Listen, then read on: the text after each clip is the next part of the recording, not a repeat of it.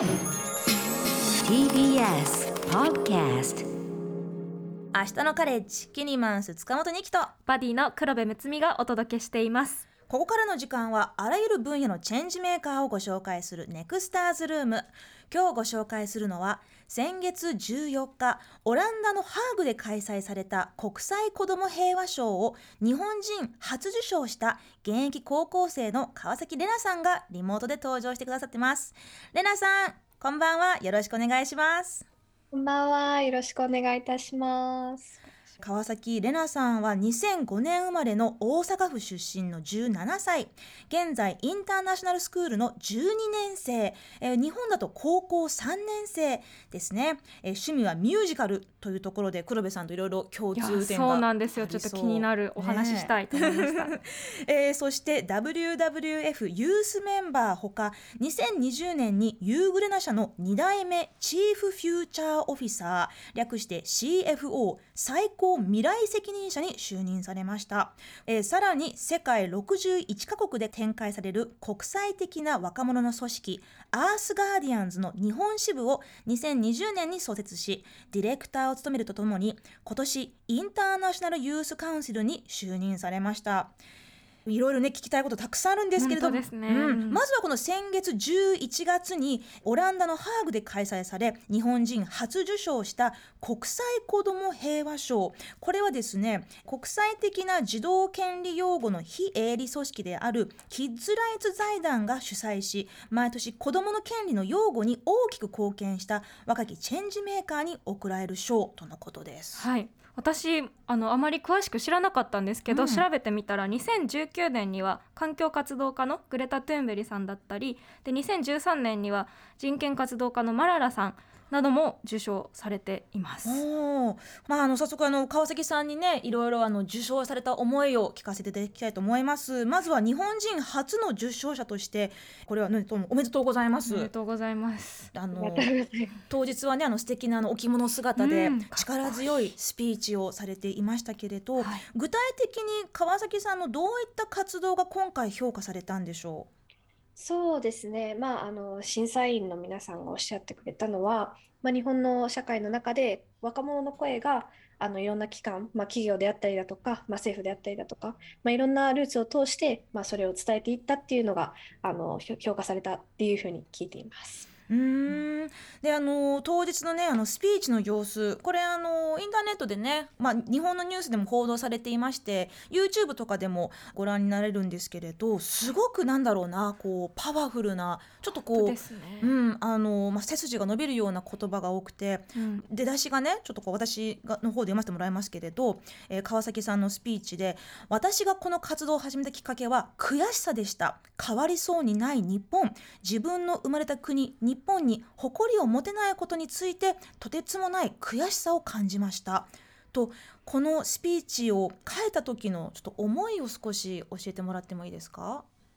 そうですね。私は本当に恵まれていて、そのインターナショナルスクールに通わせていただいてるんですけど、まあ普通だったらその、それがまあ日本の人としてのアイデンティティをなくしたとも言えるかもしれないんですけど、反対にたくさんの国の子たちとまあ生活していく中で、反対にすごくその自分の日本人としてのあの意識っていうのがすごく芽生えたんですね。で、本当にずっと、まあ、小さい時から、まあ、戦争から逃れてきた子たちとかもいたりして、まあ、日本は本当に平和な国ですごく美しい国だよねっていうことをすごく、ま、たくさん話していたりだとか、まあ、そういういろんな国の子たちが集まっている場であの絶対にその日本人ですっていうとその周りの子たちが「いや日本私絶対人生で一回は行ってみたいな」とか「ポケモン見ててすごい好きなんだ」っていうのをすごくあの言ってくださって本当に私は日本が大好きで日本人として誇りを持っていてだからこそ日本がどんどんいい方向に行ってほしいっていうふうに考えていたんですね。でまあそれぐらいの時にそのニュースで議員さんが寝たりだとか、うんその、まあ、犯罪を犯してしまった議員さんのニュースを見ている時にその日本に対してのイメージがちょっと変わってしまったっていうところがあって、まあ、それは、まあ、日本が嫌いになったんじゃなくて日本はもっと良くなっていくポテンシャルがあって良くなっていってほしいっていうので、まあ、あのいつもだったらあまり言わないようなことをちょっと強めの口調で伝えたいなっていうふうに思っていました。うーん日本を愛しているからこそこの先うんこの国の行く末に不安を感じてしまうこのまま誇りを持てるんだろうかこの国にっていう気持ちについて黒部さんは何か共感できることありますか？いやすごい今共感してちょうど私先月 COP27 っていう気候変動について国際的にこうみんなで条約とかそういうの話し合う場に行ったんですけど、うん。化石賞っていうのがあって石炭火力とかそういったものにこう投資をしている額がすごく大きい。がそういう理由で日本も受賞していてでそれってすごく恥ずかしい賞で私も結構自分の所属してる国もそうですし学校とかチームとかすごい誇りに持つタイプなんですね。うん。で日本もすごい好きだし現地でも日本っていい国だよねってすごいいろんな人に言われたのにそれを受賞してしまってでその場で日本大好きだよって言ってた子も授賞式の時にいてうん。すごい恥ずかしいというか、うん。でもやっぱりそれ日本に受賞させたその NGO の方たちは変わってほしいと思ってるからあえて日本にこうメディアに取り上げてもらえるように化石賞を与えているっていうそういう話があるっていうのを聞いて今すごいなんかその話も思い出しましたしわかるなと思いましたね。なんか愛国心って言葉あるじゃないですか、うん。あれってこう必ずしも国を愛してるからもう悪いことは何もないとか、うん。もうなんか日本すごいとか、日本素晴らしい以上で終わる愛国心とはかなり違いますよね。わ。かる。大好きだからこそうん。もっと頑張ってほしい、もっと改善されるべきポイントはたくさんたくさんあるんだよっていうことにそこから目をそらさない、ねう。ん川崎さんのその思いがすごい伝わってきたスピーチだと思いますけれど、まあ、この子どもの権利というところに関してはあの川崎さんは例えば学校で過ごす生活や、まあ、ニュースでいろんな話題を見る中で日本の子どもの権利について思うことはどんなことでしょそうですね。やっぱり平和な国だからこそ気づかないことがたくさんあるっていうこと、まあ、見逃されていることがたくさんあるんじゃないかなっていうふうに思っていて、すごい分かりやすい例でいくと、その、まあ、子どもの権利が守られてない国って子どもは教育が受けれないというその悪いんですけど分かりやすいようなう、あの判断軸でいくとしたら、まあ、日本って反対にその結構その義務教育も受けれている子たちはたくさんいるっていうところで、まあ、さらにそこをもっと良くしていくためにはどうしたらいいんだろうっていう話になっていくと思うんですけど、まあ、見逃されやすいことはその、まあ、心の問題だったりだとか心の中のその権利っていうのが日本の中では見逃されやすいんじゃないかなっていうふうに思っていて、まあ、その全員が義務教育を受け入れている全員がある意味その幸せな生活を送っているっていうことは、まあ、全員がその同じ軸によって判断されているっていうことで例えばそのギフテッドの子だったりだとかまだ追いついていないような子たちもあの見逃されてしまっているっていうようなシステムなんじゃないかなっていうふうに思うので、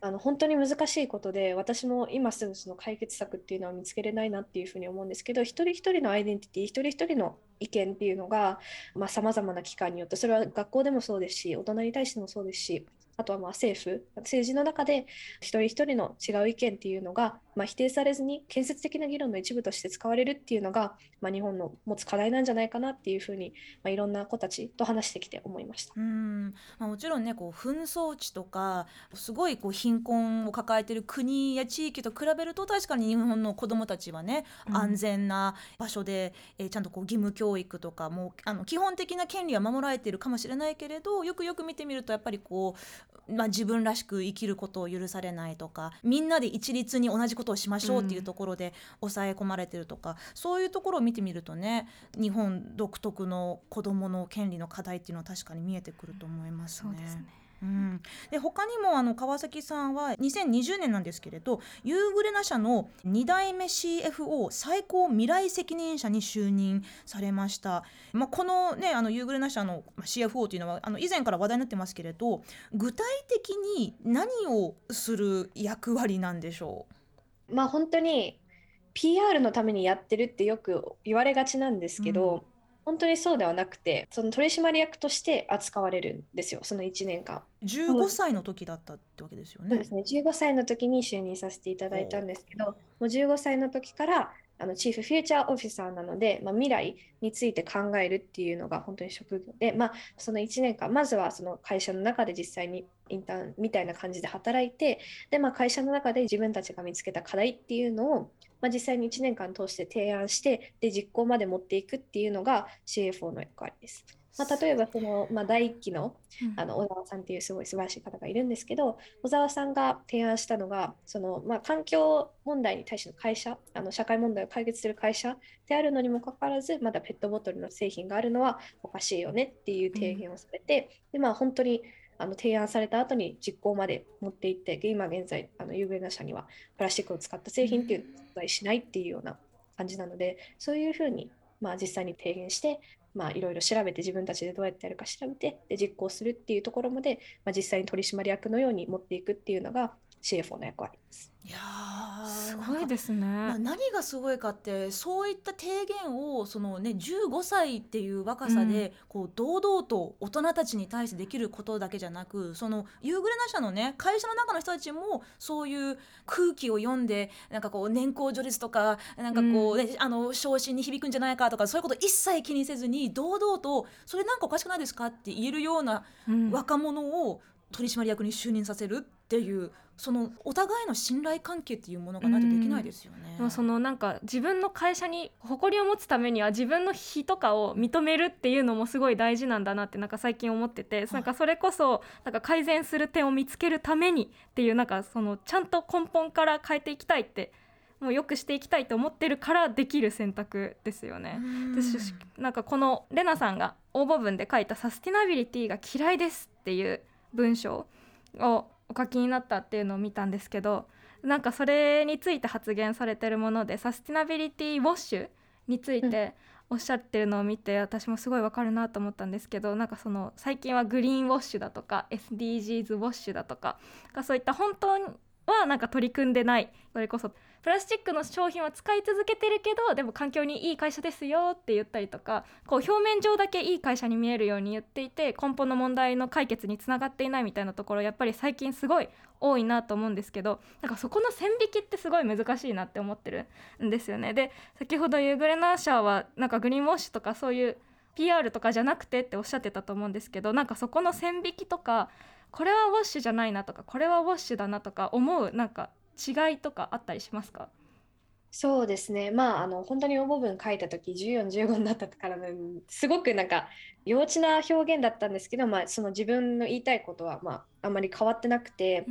その時は本当にそのサステナビリティだったりだとかその環境問題についてあまり深く考えたことがなくてその前にずっとその人権の問題だったりだとか、うん。あの教育に対してのあの活動をずっとしてきていたんですけど環境問題がまあなんか分かりにくいなってずっと友達だったりだとか、うん。まあ、同世代の子たちと話していてそれはまあ何が本当で何が嘘なのか分からないっていうような感じっていうふうに考えていてでまあすごく同世代でも課題っていうふうにあの議論されていたのがおっしゃる通りその本当に環境問題に対していいことをしているのかっていうのって、まあ、すごく判断が難しい。でまあ本当にこの CFO を通して、まあ、ちょっと意見が変わったんですけどグリーンウォッシュをしたらその経済その利益になるっていうのが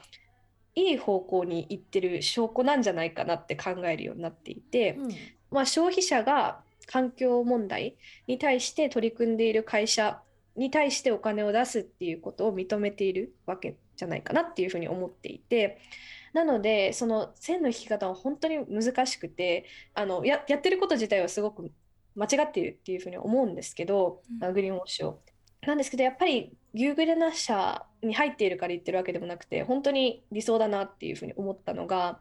おっしゃる通りそのリスクを受けて自分たちがちょっとその損をしてまで社会のために環境のためにいいことをするっていうような決意がすごく見れたんですね。うん。それは例えばその取締役会で初めて私たちが提案をさせていただいた時に水野社長がすごく強い口調でその CFO が言ったこと若者が言ったことを私たちをやるために CFO を設けてるんだって言っていてここで話を聞いていなかったら意味がないう。ん。で会社はどんなリスクでも背負うからその環境問題そういう社会問題に対しての提案っていうのは真摯に受け止めて絶対に実行するっていうことをすごく言っていらっしゃって本当にどこにもレコーディングにも残ってませんしどの取材でもあのうん言ったことをちゃんとあの発言はしていないんでないんですけどその小さな誰も聞いていないような注目していない部屋の中でそういうことが言えるトップがいるっていうのはすごく私にとって希望だったので。うん線引きはやはり難しくて、まあ、あの多様性でもそうじゃないですか。そのダイバーシティでもその、うん。女の人が半分いたらじゃあダイバーシティなのかってそれは多分数合わせに過ぎないなっていうふうに思うので実際にその、まあ、中にいるそのステークホルダーの人たちが全員リスクを背負ってまでその環境問題に対してまあ解決策を見つけたいっていうのはビジネスの中で本当に難しいんですけどそういう取り組みをしている会社は必ずいるんじゃないかなっていうふうに思うので、そのまあ、真摯にちゃんと受け止めてリスクを背負って課題を解決するっていうのが、まあ、ファーストプライオリティの会社が、まあ、その線をちゃんと見極めている、まあ、印なんじゃないかなっていうふうに思います。うん。確かにね。その何よりもまず会社の利益を最優先するままでも環境にいいことももうやりたいよね。じゃあ多分それはやっぱり大きな視野で見ると残念ながらグリーンウォッシュとかサステナビリティウォッシュ、SDGs ウォッシュという、まあ、見かけだけのうん。エコなことを環境に優しいことになってしまうんだろうなと私も思うんですけど、まあ、これもねおそらくその今までもずっとその社会という中で今まで通りのその資本主義的なシステムの中でやってきた大人ではないからこそはっきりと、ね、堂々と言えることであってでそういった提言とかねあの提案をしかとこう真摯に受け止めることができる大人たちは今の世の中ものすごい必要だなと感じているんですよね。うん、でもそのまあ子どもの人権そしてまあ環境問題さまざ、まな、えー社会課題にこうアンテナを張っていらっしゃる川崎さんですが2年前に日本支部を創設されたアースガーディアンズ、まあ、アースガーディアンズジャパンの活動についてもちょっと教えてほしいんですけれどこれは一体どういった、え団体組織なんでしょうか？アースガーディアンズ自体は本当に昔、ちょうど私が生まれた時に設立された団体なんですけど、60カ国以上にあの支部がありまして、まあ、たくさんのそのほぼその環境に対してのあの活動っていうのを、それこそその COP などであの積極的にしているような団体なんですけど、まあ、各支部によって、まあ、活動をやっていることは違って、でまあ、日本の支部が私が立ち上げたいなと思った理由が、まあ、インターンをしていた会社であのの、まあ、取材を受けてくださったのがアースガーディアンズの本部の方たちだったんですよ。でそれを見ていると私その時中学2年生ぐらいだったんですけど本当に同世代の、まあ、ユースがその自分たちより大きなその政府だったりだとか企業に対して自分の意見をはっきり言っているのを見てすごく純粋にかっこいいなって思ったんですね。でそれと、まあ、私自身もそのいろんな社会課題に対しての、まあ、意見だったりだとかこれもっとこうした方がいいんじゃないかっていうのはもともとあったので興味を持ったのもあるんですけど、まあ、日本の中でその先行なしでそういうような活動をできるところってあまりないなっていうふうに気づいたのうん。もし少なからずあるとは思うんですけど特にその高校生以下の子たちがそういう、まあ、アスガーディアンズすごく大きな資金だったりだとかパートナーシップだったりだとかコネクションを使ってその自分たちのアイデアを実行に移せるあの、まあ、ほぼノーリスクで移せるところってあんまりないよねっていうふうにすごく思った。で本当に周りのそういう日本の学校に行っている子たちと話しているとすごく素敵なアイデアを持った子たちはたくさんいるただそれを実行できる場がないっていうのがあってでそれってすごく残念だなっていうふうに思ったんですね。まあ、いろんな子たちと話している中である、まあ、中学生ぐらいの女の子が私がその環境問題について教室で習った時に、まあ、ゴミの分別が大切だっていうふうに習ったから学校でゴミの分別大切なので私たちもやりましょうっていうふうに先生に言ったらいや君は受験があるからそれを今ちゃんとしなさいっていうふうにあの言われたらしくてそれってまあどっちに対してもすごく悲しいことだと思うんですね。その先生も多分そう言われてきて育っちゃっててで彼彼女も何かそのそういうネガティブな経験をしてきたからこそそれを言ってしまったっていうのもあるし、まあ、生徒側からしたらこんなに学校の中で勉強できたことなのに、まあ、実際に学校側に提案すると却下されてしまうっていうのはすごく自分のアイデア自分のアイデンティティにとってもすごく悲しいことなので、まあ、どちらとも悪気はないと信じて、まあ、だけど教育のシステムをあのよく変えていくっていうふうに考えたら何年もかかる。だったらその生徒たちのアイデアを、まあ、生徒たちの自信だったりだとかを壊さないような居場所っていうのを作っていけたらいいなっていうそのチェンジメーカーたちがアクティビストたちがどんどん育っていけるような環境一緒にいろんなところで切磋琢磨してうん好きな活動をできるような場っていうのを作りたいなっていうことからバスガーディアンズジャパンっていう、まあ、環境問題だけではなくていろんな活動をしていけるような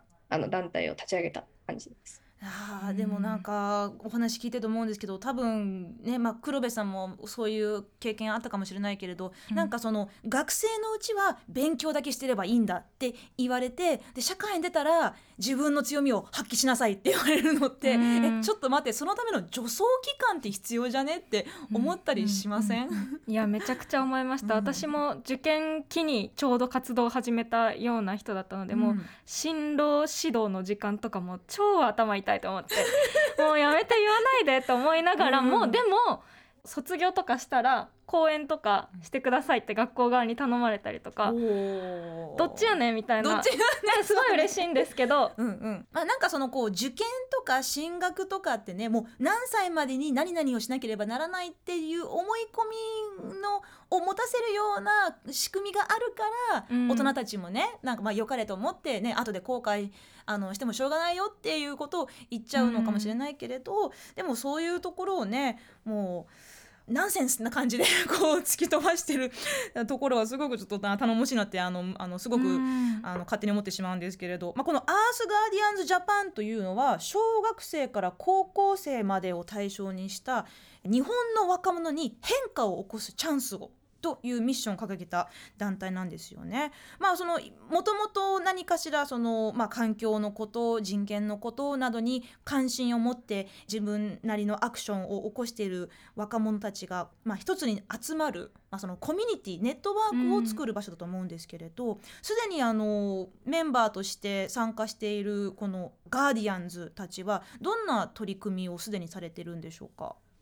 そうですね、まあ、私たちが理想にしていたのはその何もしたことない子だけどその意思があって何かをしたい子っていうのが大きなプラットフォームで話せるっていうことだったんですけど本当に最近入ってきてくれた女の子の例からいくとその学校でそういう学級委員長とか学級委員とかをしていてすごくその精力的に頑張っていたけどそのもっと自分の声を大きなプラットフォームに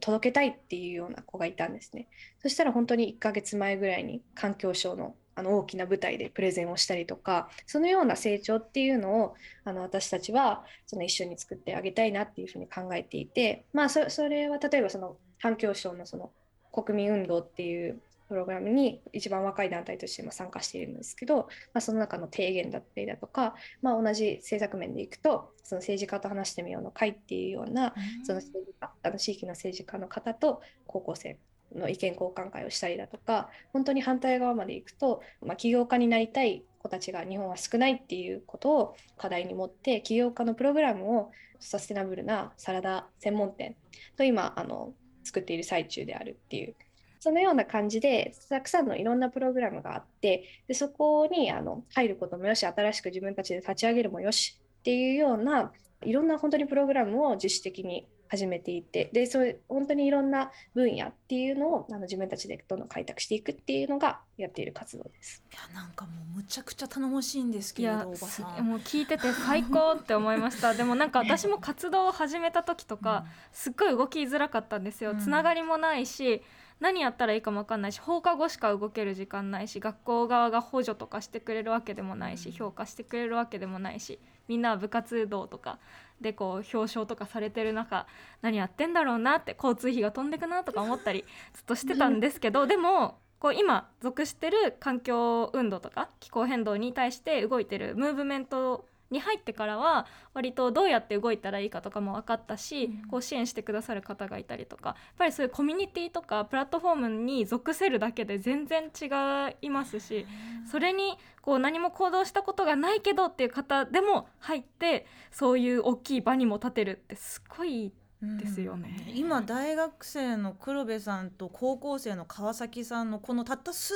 年の差でもやっぱりその若者の社会参加社会運動っていうそのなんかスピード感がかなりかなり急激にね急速にあのスピードアップしてるような印象を受けるんですけれど、うん本当にこの数年後にね川崎さんのような、まあ、アースガーディアンズジャパンのメンバーの皆さんがどういうふうに社会で活躍しているのか本当に頼もしいんですけれど私は。あのところで来年は川崎さん18歳になると思うんですけれど、まあ、そうすると選挙権を手に入れることになりますよね。国際子ども平和賞でもその日本の居眠り議員さんのような、まあ、その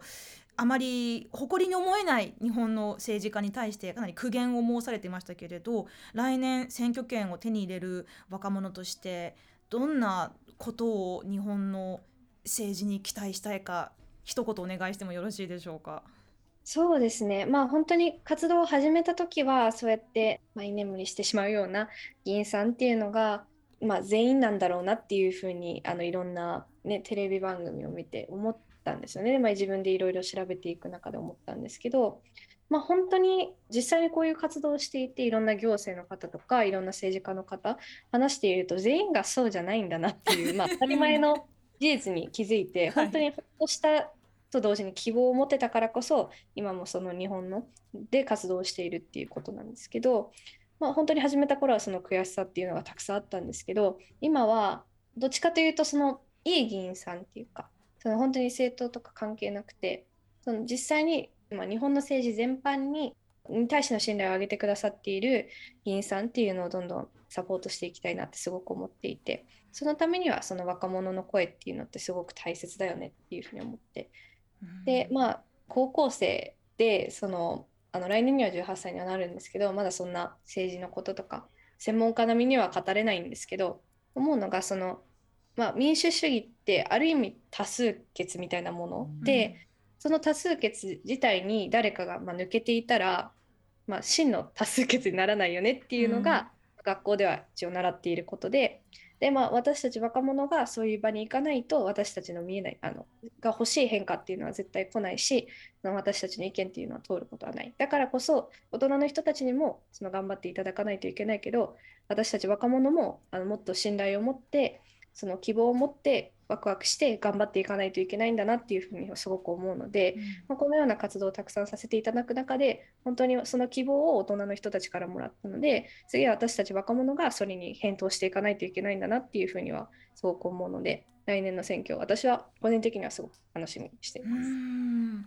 まあねあのまあ、こちらとしてできることといえば日本の政治家なんてみんなダメなや大人ばっかりじゃないかって思わせないようにね素晴らしい政治家、えー議員さんもいるんだよということをねできるだけ伝えれるような番組作りも意識しなきゃななんて思いますね。そうです。若者に希望を持たせてあげたいという。あの川崎さんぜひね今後もまた明日のカレッジにあの、まあ、スタジオに直接お越しいただけるような日があればありがたいです。とても楽しみにしています。ここまでのネクスターは国際子ども平和賞日本人として初受賞された現役高校生の川崎玲奈さんのお話でした。玲奈さんどうもありがとうございましたあり。がとうございました。